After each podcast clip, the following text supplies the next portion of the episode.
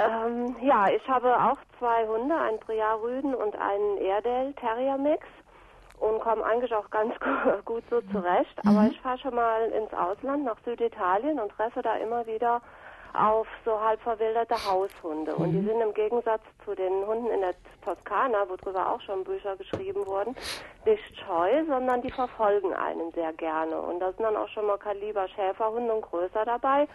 Und dann ist mir trotz meiner Hundeerfahrung immer ein bisschen mulmig. Mhm.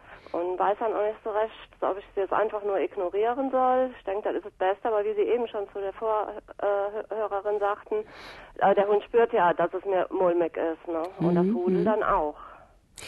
Frau Tevis, ich bin ganz überzeugt, dass diese Hunde, von denen Sie sprechen, eine ganze Menge an Strategien, an Taktiken haben, die unseren Hunden, die ja mit Menschen leben, sehr auf Menschen bezogen leben, abgehen.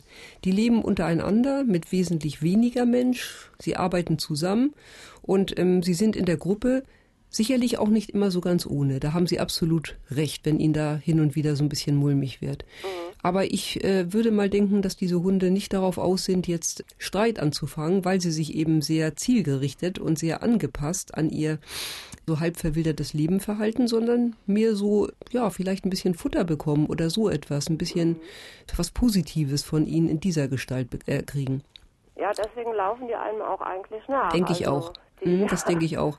Also ich würde ganz normal mit den Hunden sein. Ich würde mit den Hunden, mich mit den Hunden beschäftigen. Ich würde mich nicht ängstlich umdrehen, also würde nicht ein Verhalten, das verändert aussieht, diesen Hunden gegenüber zeigen und das sozusagen gerade einlädt, die jetzt in eine etwas lauernde oder beobachtende oder dann auch äh, vielleicht angriffslustige Stimmung versetzt. Das sollte man nicht tun. Sich ganz normal verhaltenden Hunden gegenüber und äh, dann verläuft sich das wieder.